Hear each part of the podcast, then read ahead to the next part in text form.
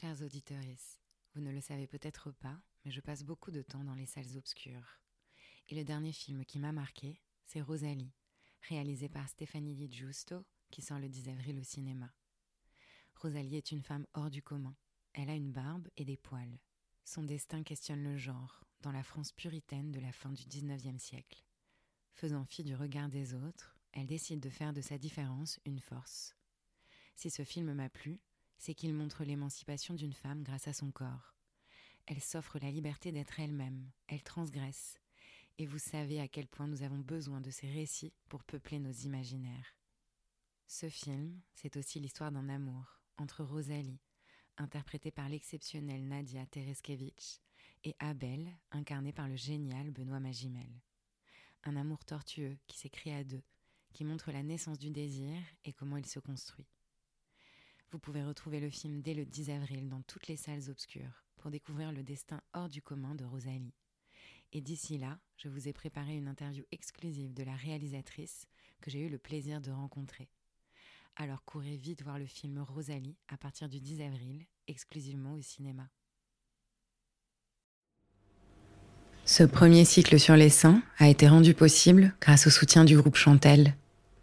Chantel, c'est un groupe de lingerie familiale qui a su relever le défi de se réinventer, de capter l'air du temps et de créer des sous-vêtements pour toutes les femmes, de tous âges et de tout corps. C'est surtout une équipe sincèrement mobilisée par l'idée de donner la parole aux femmes, de faire bouger les lignes sur la représentation de leur corps et de célébrer leur puissance et leur diversité. Alors quand ils nous ont proposé d'être notre partenaire sur ce cycle, on a tout de suite dit oui parce qu'on croit que c'est en rassemblant les forces en présence qu'on va plus loin. Merci à eux.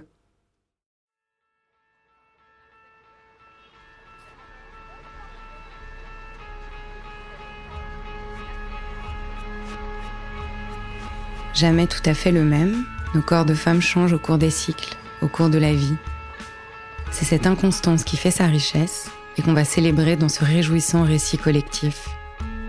De ces fragments de vie, émerge la singularité de chaque point de vue et on l'espère, quelque chose d'universel dans les histoires qu'il raconte. Bienvenue dans le podcast Ceci est ton corps.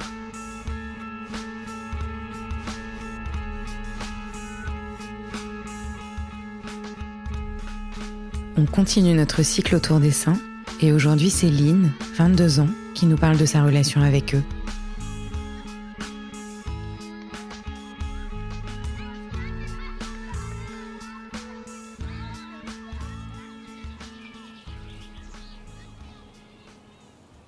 Je m'appelle Lynn, j'ai 22 ans et donc je vais vous parler un petit peu de mon rapport euh, à mes seins. Donc ils sont arrivés vers mes 13 ans et puis euh, c'était que le sein droit, simplement avec un petit gland, le, minuscule gland qui te met face euh, à des injonctions sociales de tu sais pas si tu dois commencer à porter un soutien-gorge ou pas. En même temps, tu peux plus trop porter de débardeur blanc tout près du corps parce que tu as cette espèce de petit gland qui sort et tu as l'impression que tout le monde le voit et que tout le monde juge alors qu'en fait tout le monde s'en fout. Euh, donc voilà.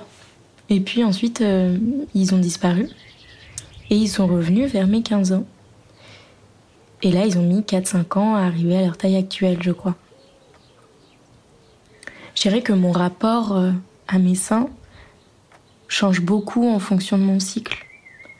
Par exemple, après mes règles, quand ils sont redevenus vides, ou presque flasques, enfin non pas flasques, mais, juste vides, bah, je les aime pas beaucoup. C'est pas que je les déteste, euh, c'est pas qu'ils me gênent, mais, bon, ils sont là, euh, puis j'y fais pas plus attention que ça, quoi.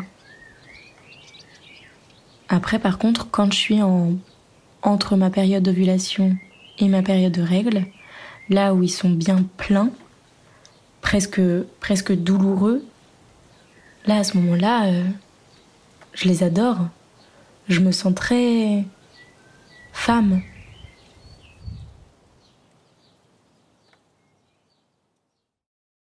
Lee nous décrit ici l'évolution de ses seins et de ses sensations pendant son cycle. Alors, j'ai eu envie de vous faire un petit point sur le sujet. Chaque mois, notre corps vit un véritable bouleversement hormonal Le taux d'œstrogène et de progestérone varie au cours du cycle et les seins peuvent être sensibles à ces variations. Le cycle est divisé en deux phases. La phase folliculaire, qui commence le premier jour des règles et se termine par l'ovulation, et la phase lutéale, qui commence après l'ovulation et dure jusqu'aux règles suivantes. Pendant la phase folliculaire, le niveau d'œstrogène augmente jusqu'à un pic, puis retombe juste avant l'ovulation. Et plus ce niveau augmente, plus le nombre de récepteurs de progestérone augmente dans les seins. Après l'ovulation, au début de la phase lutéale, le corpus luteum, une structure à l'intérieur des ovaires qui détient l'ovule en développement, chute et commence à produire de la progestérone. Celle-ci va aider à épaissir la paroi utérine pour accueillir un éventuel ovule fécondé. Au fur et à mesure que le niveau de progestérone augmente, les cellules mammaires et les alvéoles se multiplient en prévision d'une grossesse possible. Il est donc très fréquent de ressentir une certaine tension, voire une douleur, dans les seins ou les tétons au moment où la progestérone atteint un pic, environ une semaine avant les règles. C'est la sensation de sein plein et douloureux dont parle Lynn. Si vous tombez enceinte, votre niveau de progestérone va continuer à augmenter, ce qui va entraîner une croissance continue et visible des cellules mammaires pendant la grossesse. Certaines femmes prennent jusqu'à deux tailles de bonnet en plus. S'il n'y a pas de grossesse, le niveau de progestérone tombe et les cellules nouvellement créées meurent, d'où cette sensation de sein vide que décrit Lynn.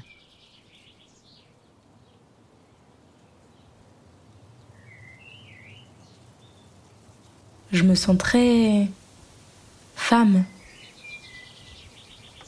Pas du tout euh, femme dans le sens euh, sexualisé. Plutôt euh, dans toute la splendeur de la femme. Je me sens ancrée, je me sens féconde de créativité. Je me sens inspirée et presque inspirante. Je me sens puissante. Mais, mais féconde de créativité, c'est vraiment comme ça que je les considère. Et c'est vraiment à ce mot que je pense quand, euh, quand je pense à eux. Si je dois penser à mes seins.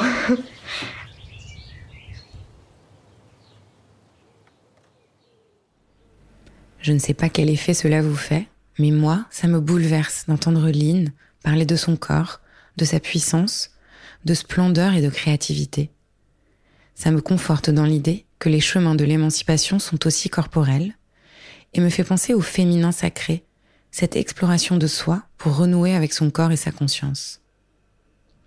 Dans La femme tambour, Len Redmond, percussionniste internationalement reconnue, rend hommage aux premières civilisations de notre Terre lorsque les femmes étaient les grandes prêtresses des sociétés naissantes.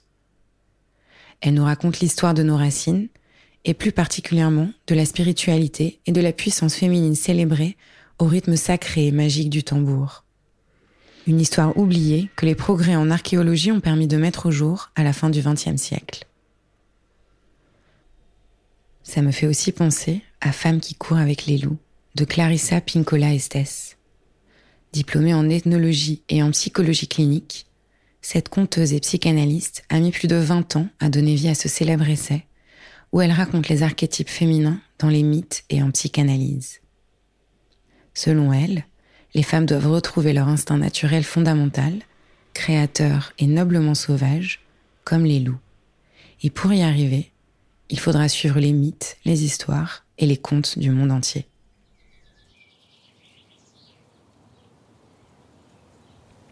Après, le confinement n'a pas changé grand-chose au niveau de mon rapport à mes seins. Peut-être que maintenant je pratique beaucoup plus le no-bras et à chaque fois que je dois reporter un soutien-gorge, enfin je dois, non. À chaque fois que j'ai envie de reporter un soutien-gorge, je me demande pourquoi j'en ai envie. je les sexualise pas du tout. Mais alors vraiment euh, pas du tout. Je suis vraiment dans cette espèce de démarche euh, que les seins euh, sont comme des pieds, sont comme un nez, sont comme des cheveux. Il n'y a pas de. Il n'y a pas besoin de les sexualiser. Et donc, euh, en commençant à pratiquer le no-bras, je me disais que si je commence pas à les désexualiser moi-même, Alors comment est-ce que la société ou les autres pourront les désexualiser? Enfin, je sais pas trop si ça fait sens, mais en tout cas, ça fait sens dans ma tête.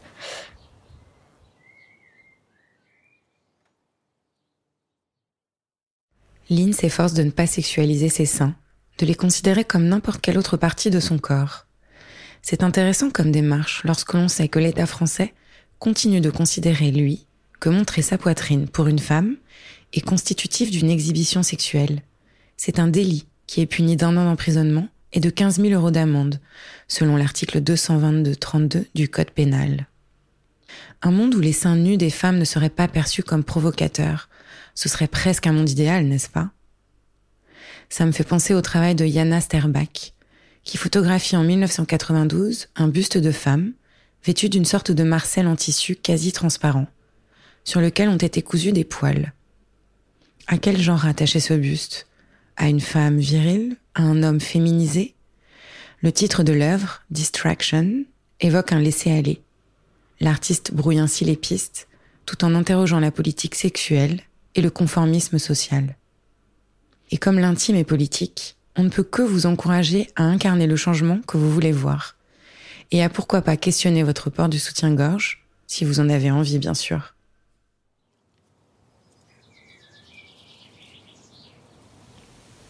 Mon rapport à eux a pas tellement changé, ou en tout cas pas que je me souvienne. Si peut-être le fait que quand j'étais petite, je rêvais de porter des soutiens-gorge. C'était vraiment un oh, j'ai hâte de pouvoir agrafer mon soutien-gorge. J'ai hâte euh, de pouvoir euh, tu sais quand t'es dans la voiture euh, à l'arrière, tu dois mettre ta ceinture, de pouvoir avoir la ceinture qui arrive pile entre des deux seins et qui écrase tes seins. Quand j'étais petite, je trouvais ça oh, incroyable. Et oh, en fait, maintenant plus du tout. ouais, plus du tout. Maintenant, je les vois. Comme je disais tout à l'heure, c'est c'est ma source de créativité. Pas, mes seins tels quels, mais juste ils me, ils me font me sentir, euh, me sentir femme dans toute sa splendeur.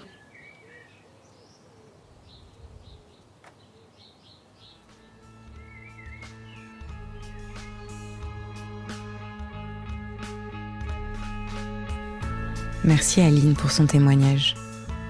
Ça vous a touché, ému et donné de la force, comme c'était le cas pour nous, n'hésitez pas à partager ce podcast. Faites-le résonner.